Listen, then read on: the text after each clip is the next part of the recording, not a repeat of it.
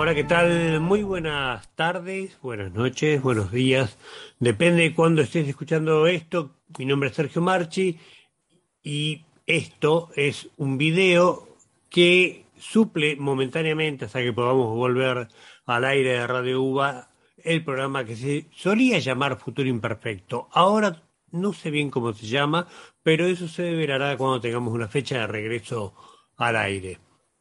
Hoy 11 de mayo es una fecha en la que recordamos a Bob Marley. Se cumplen 41 años de su muerte. Fue la primera estrella de rock del tercer mundo. Emergió de Jamaica. Una década de trabajo tuvo en la isla y después alguien le dio una oportunidad única porque realmente era muy difícil que en el año 1973 un inglés que viene de una familia de alcurnia y que tiene un sello discográfico, le diera cinco mil dólares a unos desconocidos para que fueran a Jamaica a grabar un disco y se lo enviaran. Lo más curioso es que, bueno, esos cinco desconocidos eran Bob Marley y The Wailers, grabaron un disco y se lo dieron a Chris Blackwell, que lo sacó por el sello Island, y ese disco abrió las compuertas del reggae al mundo y se llamó Catch a Fire, que fue el primero que sacó Bob Marley. Haciendo un rápido raconto, podríamos decir que fue el disco que impuso el reggae a nivel mundial. Enseguida músicos como John Lennon, Paul McCartney intentaron hacer algo al respecto, no le cazaban el swing. Fue Eric Clapton el que estuvo más cerca con su versión de I Shot the Sheriff, que llegó al número uno y así agregó impulso a la carrera de Bob Marley que ya se había despertado internacionalmente con Catch Fire. Si nos ponemos a pensar en la figura de Marley, en su legado, obviamente vamos a acceder al marco de esta columna. Estuve investigando un poco sobre su muerte porque hay mucha confusión, hay mucha gente que cree que fue asesinado, pero no, Bob Marley fue baleado durante una estadía en Jamaica y eso no tuvo nada que ver con su muerte, así como tampoco tuvo que ver con su muerte una uña que se le encarnó, que después se hizo ver y eso terminó con que le tuvieron que remover un dedo del pie porque había un crecimiento tumoroso. Obviamente, Bob Marley murió de cáncer el 11 de mayo de 1981, pero no está ligado con ninguno de esos dos eventos. Su muerte fue a raíz de un melanoma, lo digo bien, un melanoma que generalmente eh, se suele vincular con la exposición al sol, la, digamos, prolongada exposición solar, y este era un tipo de melanoma que no tenía ningún tipo de relación tampoco con la exposición solar.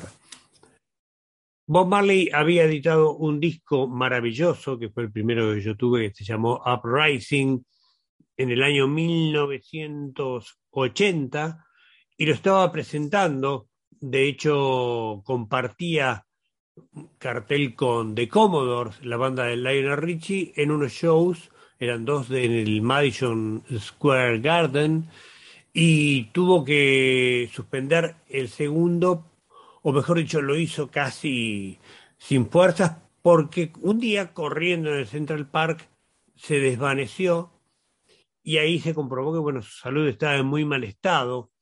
También había otras cosas pasando en torno a Bob Marley. Había aparecido un entorno raro que se agregaba a la familia.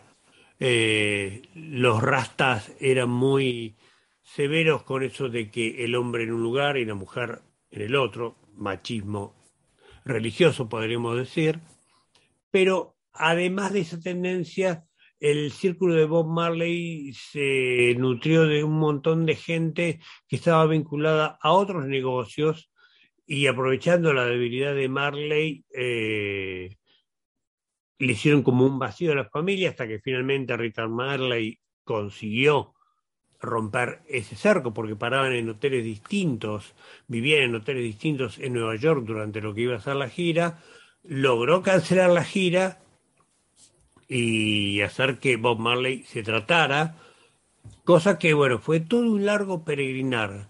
Eh, Bob Marley primero probó con, en un hospital en Miami, no le dieron un buen diagnóstico, fue otro en México, en donde habían estado tratando al actor Steve McQueen sin éxito, eh, y después oyó hablar de un médico que hacía un tipo de medicina especial, que no era brujería ni nada por el estilo, era un tratamiento contra el cáncer en prueba que había dado buenos resultados en aquellos pacientes que ya no tenían un futuro a la vista o que habían sido desahuciados por otros médicos. Entonces Bob Marley viajó a Alemania, a la región de Bavaria, para someterse al tratamiento de este médico, que en un principio pareció funcionar porque Bob Marley recuperó, si bien había perdido el pelo, recuperó la alegría, allá se lo veía como más entero, con más esperanzas, pero su salud fue empeorando hasta que el médico de la clínica de Bavaria dijo que había hecho todo lo que podía. Entonces Bob Marley viajó a Miami para despedirse de su madre y al día siguiente, bueno, no pudo hacer el viaje a Jamaica, murió y sí fue enterrado en Jamaica. Pero sucedía algo extraño porque uno de sus amigos se puso a buscar desesperadamente un anillo que Bob Marley había estado buscando por todos lados porque quería que lo enterraran con él. Un anillo Rastafari mítico que tenía partes de un bastón que había pertenecido supuestamente al rey Salomón y quería ser enterrado con él.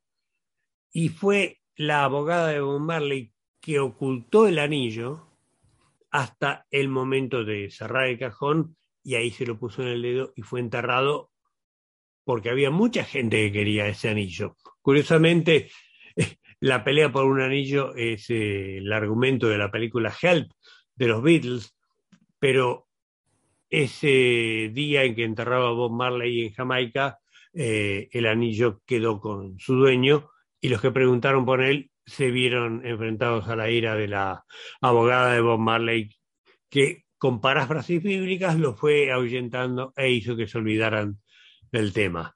41 años de la muerte de Bob Marley. Si nos ponemos a contar quién tiene la remera eh, más eh, vista de la historia del rock, yo creo que Bob Marley y los Rolling Stones están cabeza a cabeza. Gente, la semana que viene me encuentro con ustedes para hoy una nueva columna o a lo mejor alguna charla con un músico de rock argentino o no tanto de rock porque estamos abiertos a otras cosas siempre y cuando sean buenas. Les mando un gran saludo y espero que tengan una muy buena semana. Hasta pronto.